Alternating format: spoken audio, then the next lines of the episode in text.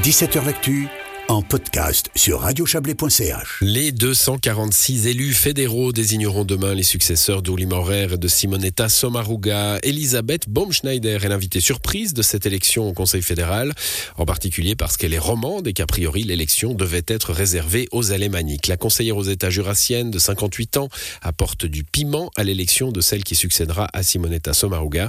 Elle figure sur le ticket officiel du Parti socialiste aux côtés de la favorite baloise Eva Herzog que nous entendions hier. Comme euh, les autres candidats, Elisabeth Baumschneider a répondu aux questions de nos correspondants parlementaires dans les couloirs du Palais fédéral, en l'occurrence à celle de Serge Jubin. Elisabeth Baumschneider, bonjour. Bonjour.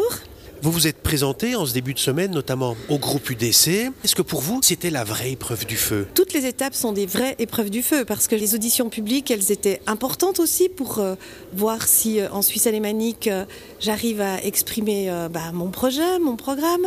Ensuite, l'étape au niveau du groupe parlementaire était fondamentale. Et puis maintenant, c'est clair que les hearings au niveau des partis politiques, mais aussi d'autres groupes ou autres, ben, sont essentiels pour pouvoir convaincre. Est-ce qu'on dit ce qu'on pense vraiment ou est-ce qu'on dit ce que les gens veulent bien entendre? Moi, je pense qu'on a vraiment meilleur temps de dire d'où on vient et comment on va travailler avec euh, les personnes si on a la chance d'être élu. Franchement, il ne faut pas prendre les gens pour des idiotes ou des idiots. hein. Je veux dire, ils peuvent aller vérifier mes votes. Donc, euh, je ne vais pas me transformer euh, dans, euh, entre guillemets, les valeurs qui sont défendues par d'autres partis. Par contre, je peux montrer comment un changement de posture peut contribuer à travailler en bonne intelligence avec des majorités qui ne sont pas les miennes, comme je l'ai d'ailleurs toujours fait au gouvernement jurassien. Dans un premier temps, vous étiez candidate à la candidature. Il s'agissait de passer le cap du groupe pour être sur le ticket. Aujourd'hui, vous êtes carrément candidate au Conseil fédéral. C'est quoi votre motivation profonde pour aller au Conseil fédéral? C'est carrément de représenter non seulement le canton du Jura, mais les régions euh, moins urbaines, les régions euh, rurales, mais comme je dis, à la ruralité moderne. Et c'est pas juste des slogans. Je suis sûre que quand je vois ce qu'on vit aux Franches-Montagnes, qu'on peut vraiment conjuguer les deux. Et puis aussi euh, cette Suisse que je sais tellement prospère, mais qui doit prendre en considération euh, les besoins des personnes en plus grande difficulté. Donc la cohésion sociale, c'est quelque chose qui me taraude au corps, si j'ose dire comme ça. Et puis, euh, bien sûr, toute la question du pouvoir d'achat aujourd'hui, quand on sait les augmentations de primes maladie, quand on sait les augmentations euh, des frais de, l'énergie ou autres, on ne peut pas laisser la population sans réponse. Et puis d'ailleurs, on a montré qu'on savait répondre au niveau de la pandémie. On a eu tout un dispositif qui a fait que l'économie ne s'est pas arrêtée. Votre parcours politique, c'est une addition de victoires, accession au gouvernement jurassien, accession au, Conseil des États.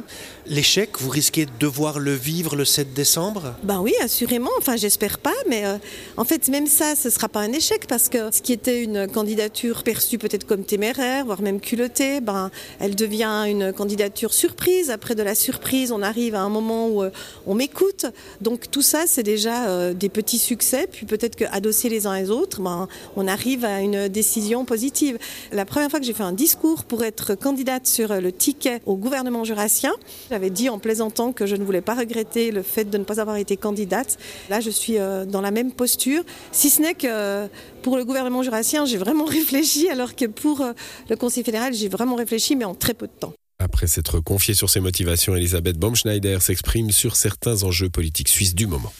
Elisabeth Baumschneider, si vous êtes d'accord, évoquons quelques dossiers importants, chauds, du moment. Est-ce que pour vous, forcément, un jour, et le plus vite pourrait être le mieux, la Suisse adhérera à l'Union européenne Un jour, la Suisse sera membre de l'Union européenne. Par contre, je corrèle pas du tout comme vous ça au plus vite. Il faut que ce soit au bon moment, quand on aura clarifié euh, les euh, conditions cadres qu'on doit respecter, que ce soit au niveau salarial, que ce soit au niveau du droit à reprendre ou pas, que ce soit au niveau euh, de l'énergie, la recherche et autres. Mais je pense pas. Je l'ai toujours dit qu'on peut être complètement insularisé par rapport à une Europe qui est quand même euh, garante. On le voit maintenant encore par rapport à la guerre en Ukraine, qui est garante euh, d'un message commun de paix. La protection des travailleurs, la protection des salaires, ça c'est une ligne rouge qu'on ne peut pas franchir. C'est une ligne rouge qu'on peut peut-être un tout petit peu décaler, mais on ne peut pas la franchir. Le principe même, le paradigme, il est là.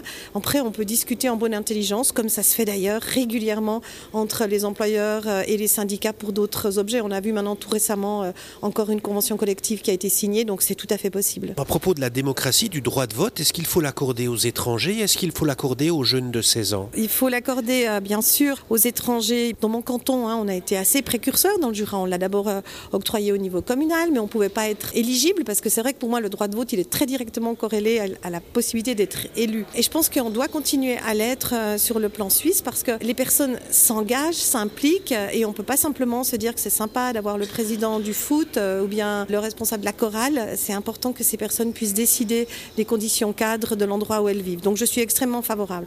Concernant le droit de vote à 16 ans, je suis favorable aussi. Maintenant, il faut voir qu'au niveau de différents cantons, ça ne prend pas. Peut-être qu'il faut aussi donner la possibilité aux jeunes d'avoir leur propre outil institutionnel. Le Parlement des jeunes, pour moi, c'est quelque chose d'intéressant, mais pour autant qu'on le laisse s'organiser comme un vrai Parlement des jeunes avec des règles qu'ils définiraient eux-mêmes, je suis favorable, mais si ça ne devait pas se passer, il faut donner d'autres moyens aux jeunes pour qu'on puisse bien les écouter. Vous présidez la commission de l'environnement et de l'énergie du Conseil des États. Deux questions très spécifiques concernant les éoliennes. Est-ce qu'il faut en planter autant que possible en Suisse Est-ce qu'il faut développer toutes les énergies renouvelables possibles? On pense, c'est un sujet très jurassien, à la géothermie profonde. Je pense qu'il faut vraiment un mix énergétique au niveau du renouvelable. Et puis oui, il faut, euh, entre guillemets, investir un maximum dans ces énergies renouvelables. Les éoliennes, euh, je suis euh, favorable, même si c'est pas très, entre guillemets, populaire dans ma région.